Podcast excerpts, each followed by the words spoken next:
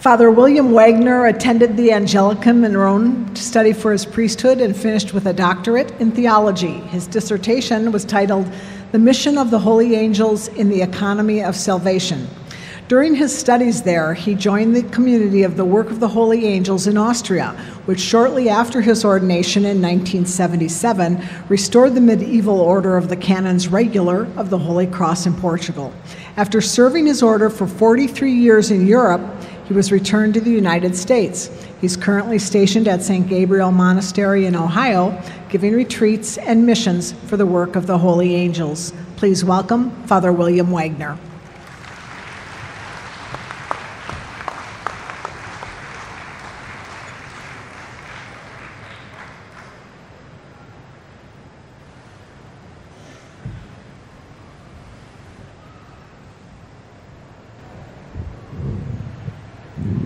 In the name of the Father, and of the Son, and of the Holy Spirit, amen. Come, Holy Spirit, fill the hearts of thy faithful, and enkindle in them the fire of thy love. Send forth thy Spirit, and they shall be created, and thou shalt renew the face of the earth. Let us pray, O God, whose only begotten Son, by the light of the Holy Spirit didst instruct the hearts of thy faithful, grant us by this same Spirit to have, have right judgment in all things, and evermore to rejoice in his consolation to the same Christ our Lord. Amen. Name of the Father, the Son, and the Holy Spirit. In Psalm 34, we read, I will bless the Lord at all times. Praise shall always be in my mouth. My soul will glorify in the Lord, that the poor may hear and be glad. Magnify the Lord with me. Let us exalt in his name. I sought the Lord who answered me and delivered me from all my fears. This is a psalm attributed to David. It's at the period of his life when Saul is after him. David had gone out and helped the Israel army conquer Goliath, right? Taken Goliath out with a sling and a stone. And the women celebrating that feast put him in a bad light.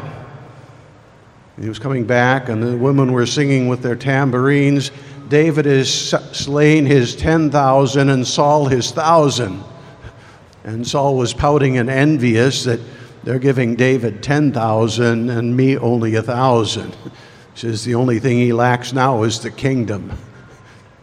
so David has to run and hide, and he flees. And where do you flee when the king is after you? You have to go to the enemy, right? Where you can get some protection. And he goes to the city of Gath and seeks political asylum there. Bad choice, David. What was Goliath's name? It was Goliath of Gath. and so he showed up precisely the little kingdom and the town where he'd taken out their hero. He says, That is the guy who killed Goliath. And what does David do?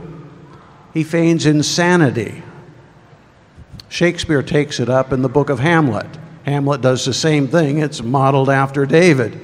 And he's drooling in his beer, and the king of Gath says, uh, this guy is insane. He's no threat. Let him alone. And so David escapes. But this prayer is his prayer in thanksgiving, and it's the, the, the history doesn't do quite the detail. So I sought the Lord who answered me, delivered me from all my fears.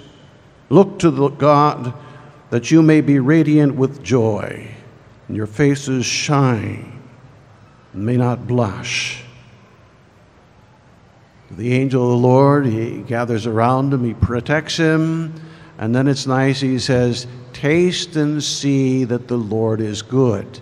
So that our contact in the prayer life, in protection with our guardian angel, that leads us to an experience of God. The angel not only gives us a knowledge of God, a sense for God, reverence for God, but he also communicates to us the consolations of God which are so necessary for the flowering, the flourishing of our own love, that we have an ardent heart, and that we experientially know God. taste and see. When our priests first went down in Brazil, that was in the early 70s, they came to a convent and asked the sisters if they could speak to them about the angels. And the angels quickly replied, Well, we want to tell you our experience about the angels. Well, in the 60s, there had been this communist revolution, right? And it was quickly squelched because the women of Brazil went out on the street with a rosary and had rosary marches throughout Brazil, and within a week, the revolution had collapsed. But while the chaos went on for a week, and the military and the police were occupied, in this particular town, the, the lowlife and the rabble said, We're going to go down and storm the convent. Really, really brave revolutionaries, right? but it's a lot of these riots and the things are about, about wealth, and they were going to go down and take whatever they wanted out of the convent, so it was a good proposition. And friends of the convent were there. There was no time to organize any defense. They just milled in the crowd, hoping that they could least protect the sisters physically when they broke through the gate and broke through the door and then ransacked the convent. And when they the crowd was in the plaza and it marched down to the convent and got to the convent walls and they looked up and there were soldiers in every window with their weapons trained on the crowd and more soldiers on the roof and around in the garden and this loud boisterous crowd rather quickly dispersed and that was the end of the invasion and the sisters, the, the, the, friends of the convent went in and they said, Sisters, Reverend Mother, that was great. Where did you find so many soldiers so quickly? She says, Soldiers? What soldiers? We simply went to the chapel and asked God for help. I called on the Lord, the Lord saved me, the angel of the Lord encamps around those who deliver them. We find that in the Bible the, one of the enemies of Israel is sending out raiding parties. Early forms of war were a good part of them were raiding parties. You'd go sweep through the area, take a few slaves, burn the harvest if you could, slaughter the men, and just keep kind of this balance or get the upper hand. And they were wreaking havoc on Israel. And then the prophet Elisha seeing all this in the vision that he receives from God, he would send information to the Israelite king.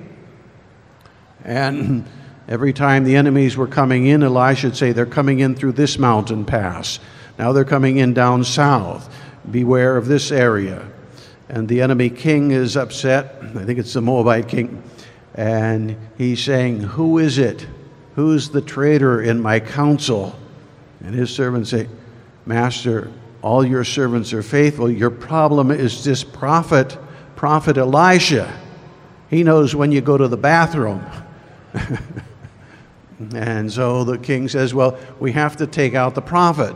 So he sends in a force of troops, and the prophet's uh, sojourning in Dothan. It's a little village down in, surrounded by hills, and during the night, the enemy sets up their post with chariots. It's quite a contingent of soldiers. And the next morning, Elisha's servant goes out for his constitutional walk and sees the soldier and comes running back. He says, We're surrounded by the enemy. What do we do? And Elisha says, Don't be worried. Don't you know that those who are for us are more than those who are against us? Did you read in Apocalypse where the dragon swept down a third of the stars? And we know those are the devils. And if bad guys got one third, we have two thirds. So the good guys are two to one in, in our favor, and they got the better technology sanctifying grace, divine light, power of God. And so the prophet tells, Lord, open his eyes and let him see. And the servant opens his eyes, and now he can not only see the enemy, but posted beyond them and flanking them the fiery chariots of the angels of God. In a short story, the prophet captures these soldiers and leads them to the king. The king wants to slaughter them. He says, No, they're my prisoners. Give them a feast and send them home. And peace reigns for a number of years. The angel is there to help us. He helps us in the name of God He helps us with the power of God. There is more honor for God in allowing us to be His collaborators than in doing everything Himself. And that begins with the angels. In the other psalm, we also have this wonderful insistence offering of divine help. You shall dwell in the shelter of the Most High. This is Psalm 91. Say to the Lord, my refuge and my fortress, my God in whom I trust. You shall not fear the terror of the night, nor the arrows that fly by day, nor the pestilence that roams in darkness, nor the plague that ravages at noon. Do a thousand fall at your side, ten thousand at your right hand, near you it will not come. You need simply to watch the punishment of the wicked, and you will see. You have the Lord for your refuge. No evil shall befall you, nor affliction come near you. For God commands his angels to guard you in all your ways. With their hands they shall bear you up lest you dash your foot against a stone. How many of you have heard of Alvin York? First World War, right? Yeah, First World War. He's a Tennessee boy, a cut up, and then he gets gets conversion, goes over. He's in the front lines in France, trench warfare, but he's a corporal. His his little group under the lieutenant, they have the commission. They have to go out into the forest and the meadows and find the, uh, the German machine gun nests and take them out.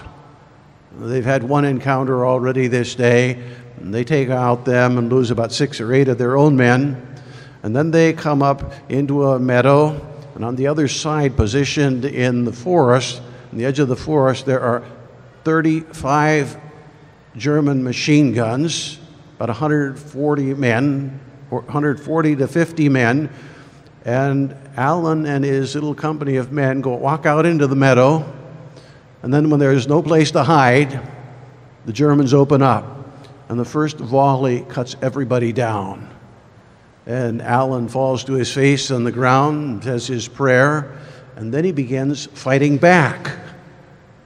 140 plus men and 35 machine guns against one. He has his carbine. He takes out the machine gunners.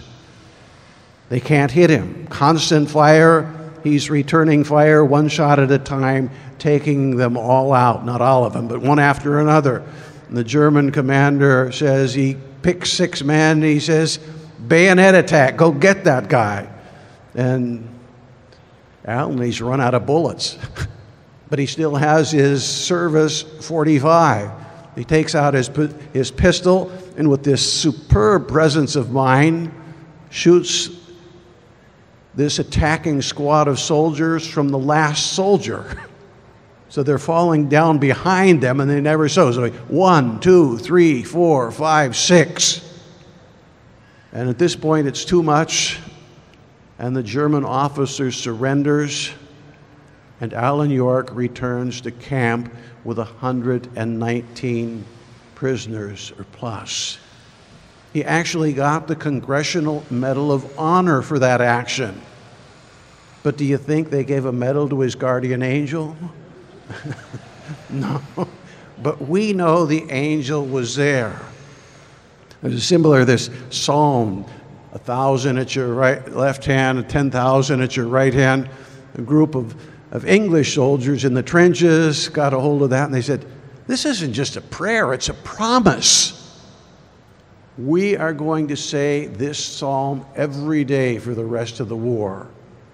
To through another year to two of trench warfare, every one of those soldiers was able to return home to their homes. The angels are there to protect us. Now, this afternoon, I'd like to tell you the biblical story about the angels or about the guardian angel. This is the story of Tobit. Tobit, the story historically, we take it, it takes us back to the 8th century. Israel always protests they want to fulfill the covenant of God, and their pure weakness, and they're always falling away, always unfaithful to the covenant. And then God lets their enemies overrun them. That was the story of Israel with the judges. The judge would bring them back to God. They'd be faithful, they would overcome their enemies. Then the judge would pass away, and they'd forget the judge and they would forget the covenant. Now it's the 8th century, and Salmanassar is God's punishment, uh, angel of wrath over Israel. In 721, he comes and he overcomes the nine northern tribes. See, Solomon, the wisest of men, had been foolish. His thousand wives led him into a thousand idolatries, and as a punishment, the kingdom was divided. And the king in the northern kingdom, he says, But if I keep letting them go up to the temple in Jerusalem and worship Yahweh, they're going to return to the king of Judah and king of Jerusalem. I can't permit that. So he establishes his temples in honor of the golden calf, and he has the poles on the mountainside, which is then a sacred prostitution. Keep them busy, bread and circuses, infidelity. Salmanassar comes and wipes out the northern kingdom, and in that, then they lead off into exile that's the great exile. Those are the lost tribes of Israel. They never returned. And in that group is Tobit, his wife Anna, and their son Tobias. They're carried off into exile. That takes place in 721. Most of the story here is taking about 25 years later, 690 or so, even later. Tobit practices, he was a man of extraordinary virtue. As I said, the northern kingdoms were unfaithful. They forgot the temple, they forgot the, Mo- the covenant of Moses, but Tobit was always faithful. Every year he would go up from the northern tribe, the tribe of Naphtali is very much in the north of Galilee, and go down and bring his, he brought a tithe to the high priests for the temple. Another, that's 10% another tithe for the tribe of Levi, that's another 10%. And the third tithe he distributed among the orphans and the widow and the poor. So every year he was taking 30% and just giving it as a voluntary offering. Nothing to mention about the first fruits and the first free, uh, first fleet and the firstling offerings from the tribe. He did that. He lived the covenant as faithfully as possible. Everybody laughed at him. And the rain falls on the good and bad, and Tobit was carried off to Nineveh. But there his virtue is being rewarded. The king picks him out. Remember how the king had trained Daniel, Abnek, and the three youths, and they had two, three years at college, and then they become ministers. Well, that was in the ancient world, you would enslave people, but you were always looking for the most talented ones for service in your own kingdom. Tobit was chosen. He became the purchaser for the royal household of Salmanassar. And in that capacity, he became a wealthy man. He would travel around the kingdom and buy what was ever necessary, and he amassed an extra sum of 10 talents of silver. I'll let you make the calculation. A talent is about 50 kilograms, so we'll just say 100 pounds to round it out. 10 times 10 is a thousand pounds of silver that he deposits with his cousin in Rages in eastern Media, which is Afghanistan and Persia, that country, that area.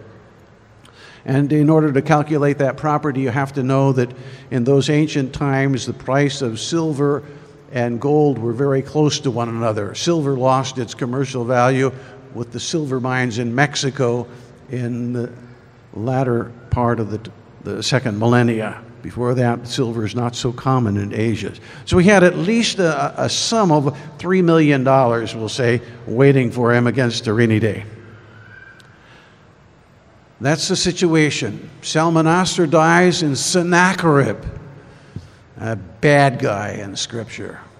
He's going to go out and emulate his father. He wants to destroy kingdoms too.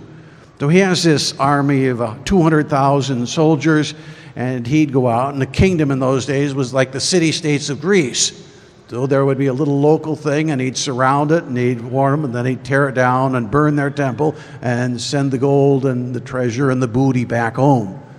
And he comes to Jerusalem, and he's going to do the same thing.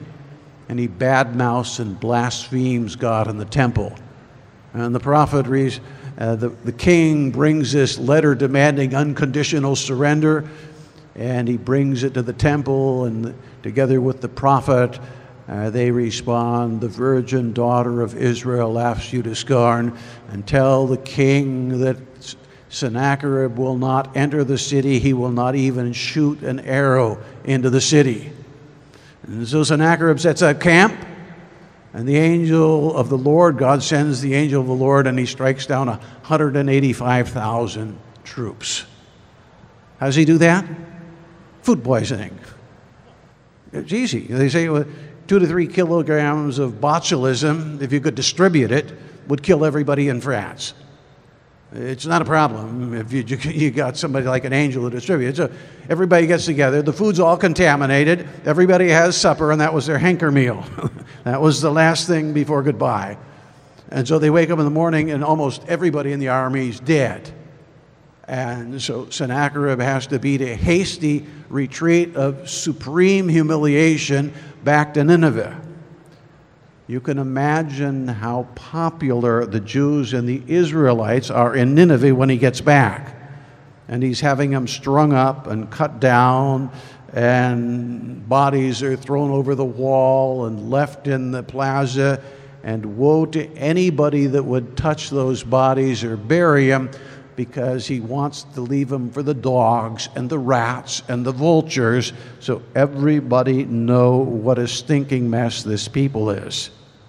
Well, Tobit, even though he's politically very high, he would go out at night and fetch as many bodies as he could, and he was burying these. And that comes to the notice of the king. Actually, one of the sins says, Tobit's doing him, just doing him in, some vendetta. And there's a wanted poster out for Tobit, and he has to flee to the desert. Within six weeks, Sennacherib, his own impiety, is returned him as his two sons kill him in bed. And so then his other son, Esarhaddon, becomes king. Tobit can return. All of his wealth has been snatched away. But fortunately, his nephew is now the cupbearer, the administrator under the king, and he has a nice equilibrium for his thing. It's Pentecost feast. He's got a nice banquet prepared. He tells his son Tobias, Go out and fetch some poor Hebrew that honors God, Yahweh, and bring him and let him participate. So Tobias goes out and seeks uh, a Hebrew, and he, what does he find? He finds another Israelite strangled in the plaza. And he comes back, he says, Father, one of, one of our, our relatives, one of, one of our tribesmen has been uh, strangled in the plaza. So immediately, Tobit jumps to his feet and goes and fetches this body and hides it, and buries it during the night. And of course, for the Jews, if you touch a body, you're a dead body, you're unclean. So you can't celebrate the feast. That was like a, when the Jews, they, when they went to Pilate, they wouldn't go in to see Pilate because that would have made him clean, right? Enter a heathen's house. And so Pilate has to come out to them. Well, Tobit doesn't hesitate out of reverence to the dead to take that body and bury it. And he can't enter his house, so he's sleeping against the wall. And he hadn't noticed that there's swallows or maybe house sparrows above him and one of those little birds dropped a cream puff in his eyes. and Tobit is now blinded. And his nephew has been sent to a different part of the kingdom, so he has no financial support. And his wife Anna is reduced to taking in knitting and sewing. And their lot gets moves from bad to worse.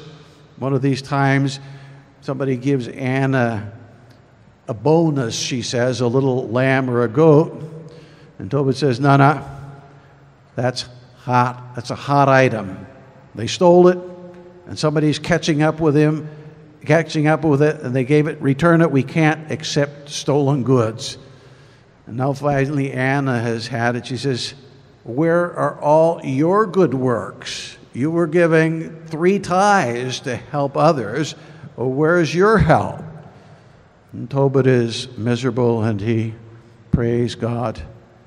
We have sinned and we deserve the punishment, but have mercy on me.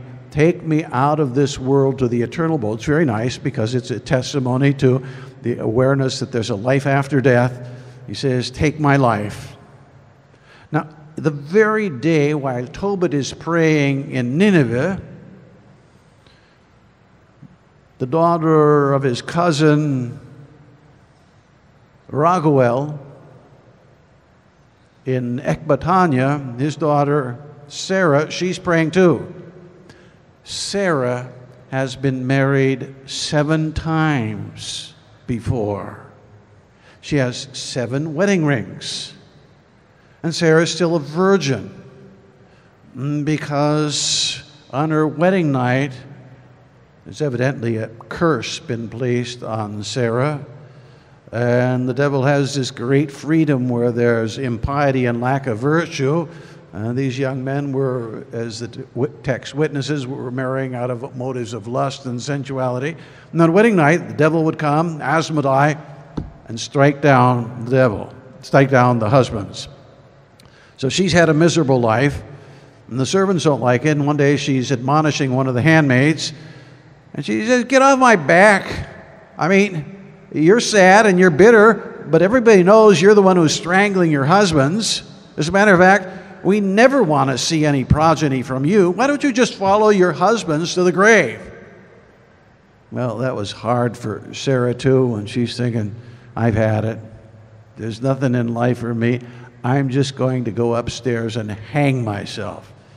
And she's going upstairs and saying, Well, well, I can't do that to my beloved father, to just drag his gray head down to the grave in sorrow. And so she prays and asks God to either take her life or solve her problem.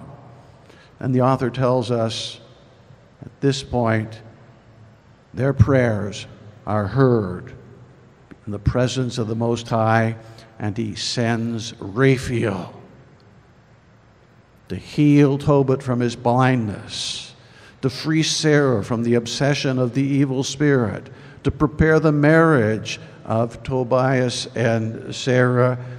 So Raphael's on the scene. He's got this mission.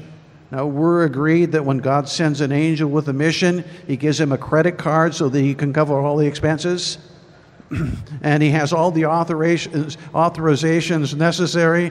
You know, he doesn't have to wait and send the message back and forth to the command that he can take this tank out. I mean, Raphael, when he's sent, he's got the goods. He can carry out the mission. So now we're in a unique situation.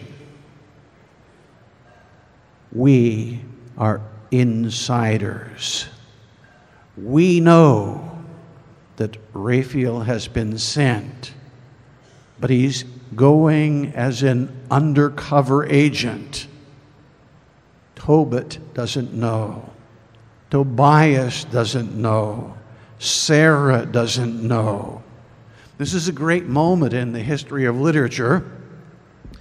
How many of you are familiar with the Odyssey, Odysseus? Okay, most a lot of you. Okay, the Greeks, they had this 20 year war with Troy, right? One of these Trojans stole the most beautiful woman of the world, and the Greeks fought 20 years to get her back. I can't imagine her being so beauty, beautiful 20 years later. There's a great, great line in literature from Marlowe's Faust where he sells his soul to the devil, and the first thing he wants to see is Helen of Troy. And then he has this vision of Helen of Troy, and he, great line, he says, Behold the face that launched a thousand ships. That was the beginning of the Trojan War. So the Greeks win. Beware of Greeks bearing grift, you know that. That comes from the Trojan War. The Trojan horse, they get out, they burn the city. And now Odysseus has to come back. It takes him 20 years to get back. So here's your literature question, one exam, one, one exam question. When does the book the Odyssey begin. It's a poem, epic poem. It begins at the end of those 20 years. Odysseus has already traveled 20 years and now he's at the bottom of the hill and he's ready to go up to the top of the hill and reclaim his castle and take out all the suitors who have been trying to marry his wife because Penelope, that's a good woman, not like Helen who let herself be carried off. Penelope has been defending her marriage and her husband's kingdom for 20 years. Now, if, and so that's the, the Odyssey is a great piece of literature. It's not an adventure story because we know he's already survived everything. An adventure story is I have to get around this corner, and the enemy's down there, and they may take me out. So I have to jump out, pistols ready, and each time you don't know if I'm going to make it. And you're on the edge of your seat, and you got white knuckles. That's an adventure story because it's happening now in our imagination. But the Odyssey, that's all 20 years. And it's only a story about something past. And so, what is interesting, how did this man meet those challenges? So, in the Odyssey, you're also an insider. Now, the interesting thing about this is those two stories arise in the same period of time. Now, this is my exegetical thesis is that Homer copied this this technique from Tobit. So we're insiders. We know Raphael's on the scene. Now, this is Jewish humor at the best. You're an insider with about Tobit and Anna and Sarah because you know Raphael's on the scene, right? But by the time you get to the end of this, you have to know that you're an insider because you know your own guardian angel has always been sent.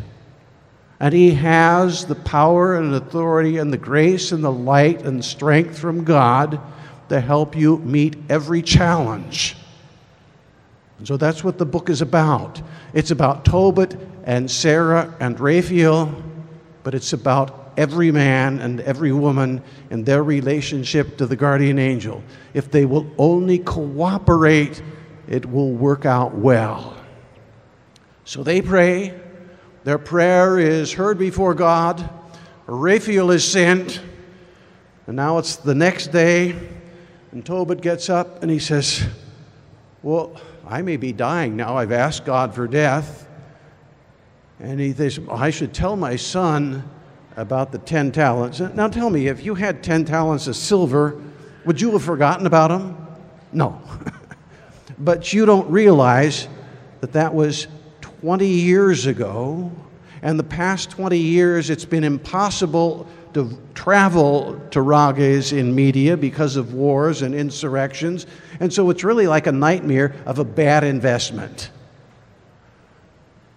But he's thinking, well, I may die. He calls in his son, tells him to practice the same good works of piety, reverence to his mother, all the Jewish and Old Testament ideas of an ethical religion in worshiping honor of God. And he says, Son, by the way, I've got these 10 talents of silver I deposited with Raguel in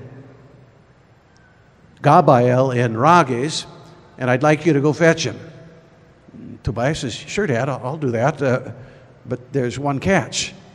What's the problem? I don't know Gabael, and I don't know the way to Rages. And his father says, Well, we'll go out and find somebody that's willing to lead you. Until he goes down to the marketplace. That's where the workers gather to look for a job. And he meets a Raphael in disguise. And he says to him, Who are you, young man? And he says, I'm one of your Israelite confreres. We'll get into that. I'm one of your Israelite converts. He says, hey, eh, Do you just happen to know the way to Rages in Media? He says, Yeah. I've been there many times. I know the way over the plateau, up to the mountains. I've crisscrossed back and forth many times. I know all the way perfectly. You know, I've even stayed at our relative's house, Gabael's house, uh, there. You know, this is a great find for, for Tobit. I mean, here's a perfect guy, a young man. He's been there many times. He knows all the ways. He said, just wait. I, I, would you be willing to go? Sure, sure. We can, we can work something out. I'm going to go tell my dad. Goes back and says, Father, Father, I found, found this great guy. He, he, he's been, he's even been at Gabael's house and he's willing to go with me. Dad says, wait a minute. Who is this guy? Parents are always the same. We're, we're, we're 3,000 years ago, right? they want to know who their son might be going out with. Bring him in here. And so he comes in, they bring in Raphael. He says, Joy to you. And Tobit says, What joy can there be for me who can't even see the light of day? He says, Well, God, God will bring you healing. Don't worry, just pray. And then so Tobit wants to know, he says, uh, You're willing to take my son? Well, I need somebody that I can put my confidence in. Uh, what's your name? What's your family? And Raphael kind of sidesteps the question. He says, What are you looking for? Are you looking for a guide for your son or are you looking for my pedigree? And Tobit says, Well, I just, just can't send my son off with just anybody, so I'd like to know who, you are, what's your family. And he says, Well, my name is Azarias. I'm the son of the great Hananiah, the son of Nehemiah and Shemaiah. He's named for him. And Tobit, he's blind, and he says, Hananiah, why, I used to go up with him every year to the temple. These are great people. You come from a, a group that also from the northern kingdom that remained faithful to God. But here's, here's the problem for you. Was, was Raphael crossing his fingers and telling a white lie? And now we've got an in. Raphael did it, I can do it too. Well, again, Jewish humor. Azariah means Yahweh helps. Hananiah, Yahweh is merciful. Nehemiah, Yahweh gives. Shemaiah, Yahweh hears. To all of these names, they're just the gospel truth. and even the fact that he is an Israelite. Israel was the new name for Jacob, right? Because he'd struggled with God and had been found persevering and come to success. Well, the good angels, they persevered with God in their trial and they remained faithful, so they're also Israelites. The angels and the faithful of Israel, faithful Christian, this is the Israel of God, those who have persevered with God. So he's told the gospel truth. So they agree. You know, this is interesting because Raphael was there, he's leaning up against the wall looking for work, right? First recorded instance of angel unemployment. now you might think, well, I haven't been talking to my guardian angel, he's basically unemployed, but I got it, it's backwards. If we're not in contact with him, he has seven times as much work to get us on score and on file on the right path. But if we are cooperating, it's like a feast and a vacation for him. So they agree to a drachma day. And he's going to get a bonus. Tobit tells him right out. So they're heading off the end of the day, they get to the Tigris River. You remember from the book of Jonah, how big is, how big is the city of Nineveh? Four days across. So Nineveh's on the Tigris River, but in this four day wide city, they're a day's journey from the river. They get to the river, Tobit goes down to wash his feet. There's a big fish, and as he puts his foot in to wash it and soothe his feet, the fish tries to take off his foot and he jumps back, and Raphael says, Catch that fish. It's actually Azariah. And he catches the fish, struggles it up on the bank, and Raphael says, Take out its heart, its gall, and the liver. They have medicinal properties. So he does that. And then they broil the fish, part of it, and the rest of it they salt. Now, I'm not making anything this up. It's all right in the book. This is the literal version. And they're going the next day, taking the walk, and Tobias says, hey, Azarias, what about this, this heart, this gall, and the liver? What's that about? He says, Well, the heart and the liver, powerful stuff, powerful stuff. If anybody were obsessed by a demon and you would burn them on an incense coal, the smoke would drive away the demon and be gone forever. Ooh, powerful stuff. What about the, the gall?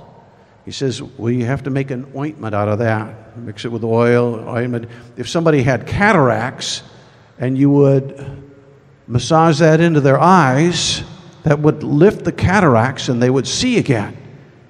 That's for my father. So they go along, and next day, Azariah says, You know, no, but we're going to show up in Ecbatana now. You know, you got some cousins there, second cousins, and Raguel and Edna. They have this daughter. They have their only daughter. Her name is Sarah. And Tobit, you're supposed, this is a very interesting passage, you think? Tobit, you're supposed to marry, marry and request Sarah for your spouse. And Tobit blanches. He says, What? Me? I've heard she's had seven before. I don't want to be number eight.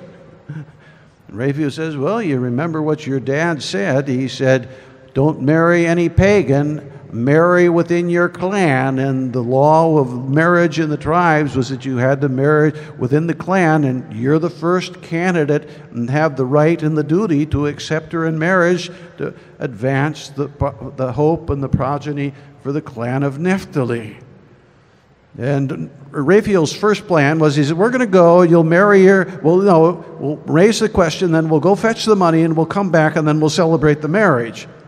But then when, when, uh, when Tobias begins to panic, and he's getting cold feet, and he's sweating, hyperventilating, Raphael talks him into it first. He, but he, he says, we'll, we'll arrange the marriage, and we'll do that tonight. change the plan because you don't want to leave him too long in that state of. But, but he tells her what a great girl she is. Raphael's really very, very eloquent. He tells her how good she is, how virtuous she is. She's so beautiful. And he lets go one of his arrows, and Tobias falls in love. And he says he's deeply in love and longs for his future spouse. So they get there. Eastern hospitality. They're invited in even before they're recognized. They say, Where are you people from? He says, Well, we've come from Nineveh. Tell me, do you know my cousin Tobit in Nineveh? He's my dad. He says, Yeah, yeah, you really you look like him. So this is a great reunion, and they slaughter the ram. Now they're going to give him this feast. And Tobiah says, But I'm not going to sit down to this feast until you give me my cousin, second, third cousin, you give her to me in marriage. And Raguel says, Well, you know, there's been some difficulties in, in this situation. We could, why don't we talk about that tomorrow? Tobiah says, No, we need to do it now. Raguel says, Okay. The law of Moses is very clear. You have a right to claim her in marriage, and yes, and they write up the document. And Raphael told him, and the entire inheritance, inheritance will be his. So they have the celebration, they prepare the wedding chamber, and Sarah goes off. They have a little talk, and then it's time for Tobit to retire. And as soon as Tobit is retired, then Raguel calls in the servant and he says, Go dig a grave. you, you can imagine, that's in the book. This is a literal story uh, because you know, he's, they buried seven Israeli young men who died trying to marry this girl. These are just guests coming in from outside. If it doesn't work out, he'd rather just bury it so nobody knows, dig a grave. Then at three in the morning, they send the handmaid to see how they're doing. She opens the flap. They're both sleeping, very much at peace. And come back, they're fine, they're fine fill in the grave. But what happened? So Tobit goes in and he calls his sister, sister Sarah, Rise, we must pray. And they begin to pray, and he takes out the heart and the liver and puts it on the incense coal, and the smoke is billowing up. And the demon Asmai comes to cut him down. and the smoke chases him off. Raphael follows him to Egypt, ties him to a rock there. It's very dramatic. But do you really think a heart and a liver can do that? I mean, come on, come on. Let's be literalists. Well, does God do things like that? I mean, did you get washed with water and your sin was removed and you became a Christian? I mean, does he take bread and wine and turn it into his body and blood? Uh, so, yes, God does that type of thing. He takes things of creation and gives it a transcendent power which completely exceeds its natural capacity. And here, with the heart and the liver, we're talking about symbolism. Now, excuse me, but your problem is that you think with your brain. But the Israelites know that you think with your heart. And you think that you love with your heart, but the Israelites and Near Eastern people know that you love with your liver. So, young ladies, if any young man comes up to you and tells you that he loves you with all his liver, you know where he's from, and most of those people are Muslims, so don't get hustled into a harem. so that's the symbolism here.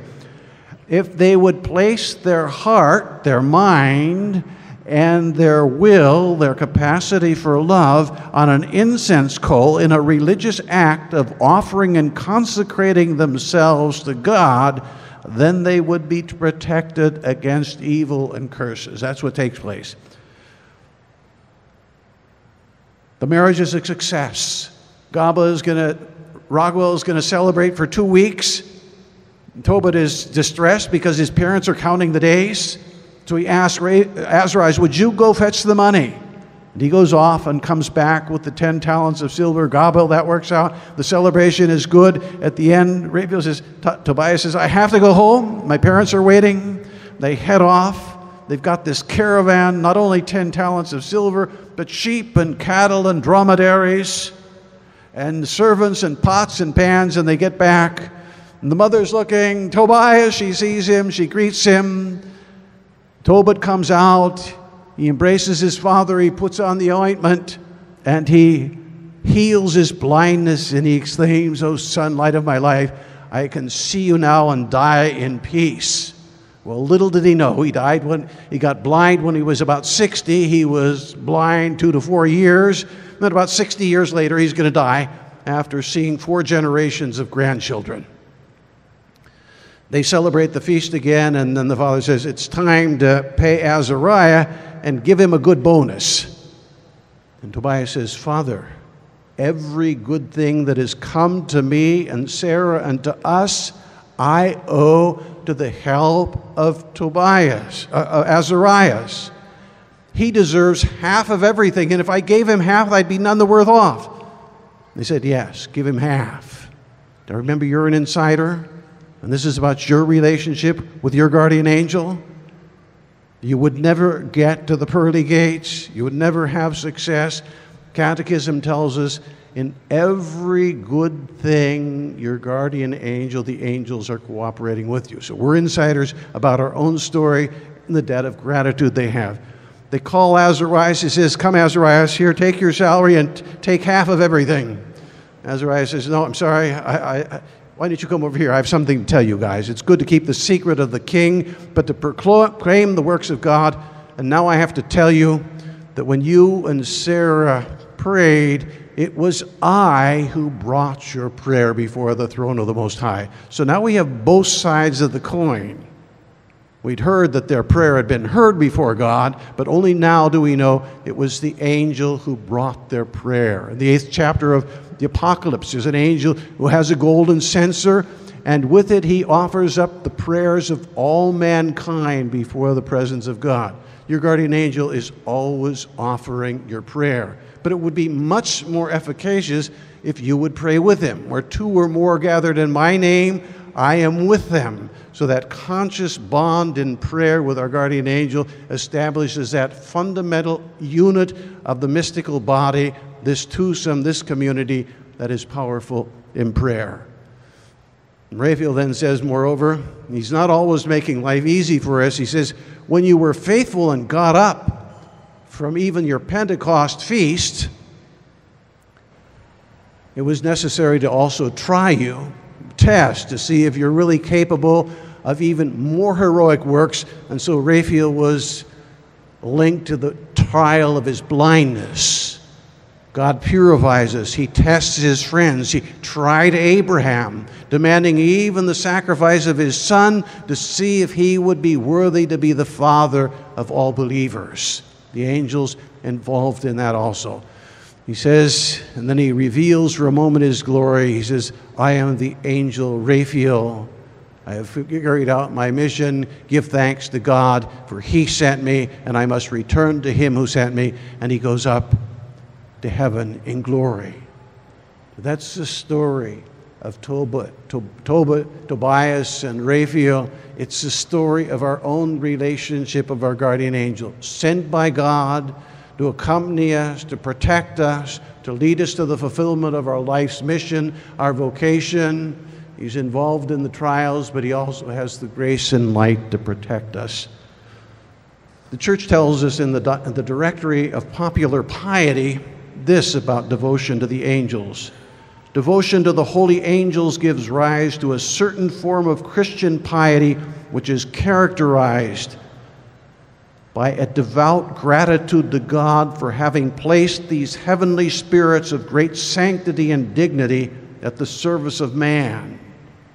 There's an attitude of devotion deriving from the knowledge of living constantly in the presence of the holy angels of God serenity and confidence in facing difficult situations, since the Lord guides and protects the faithful in the way of justice through the ministry of his angels.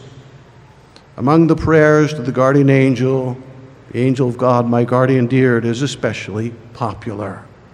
So the church even recognized that there is a special blessing and grace of peace and surrender, confidence in divine providence through cultivating that devotion the work of the holy angels, the church has given us the mystery to proclaim this help of the angels. We, we invite anyone who desires to enter a formation program. It's 12 circular letters with a, a, program of practicing virtues to get to know the angels. So it's catechetical, the practice of virtues, to get to grow, to know your angel, and at the end of that time, the possibility then of making a consecration to one's angel that deepens and intensifies our bond, our friendship with Him, and also opens us in a more radical way to the help of the angels. You could check into that over at our booth. It's 117 uh, for the formation program. So that is our purpose of our talk to share with you this beautiful story of the angel. Remind us that such an angel stands at our side. He waited all from the time of his trial until we came along to be our guardian angel. Let us turn to him so we can end with the prayer to our guardian angel. Angel of God, my guardian dear, to whom God's love commits me here, ever this day be at my side, to light, to guard, to rule and guide. Amen.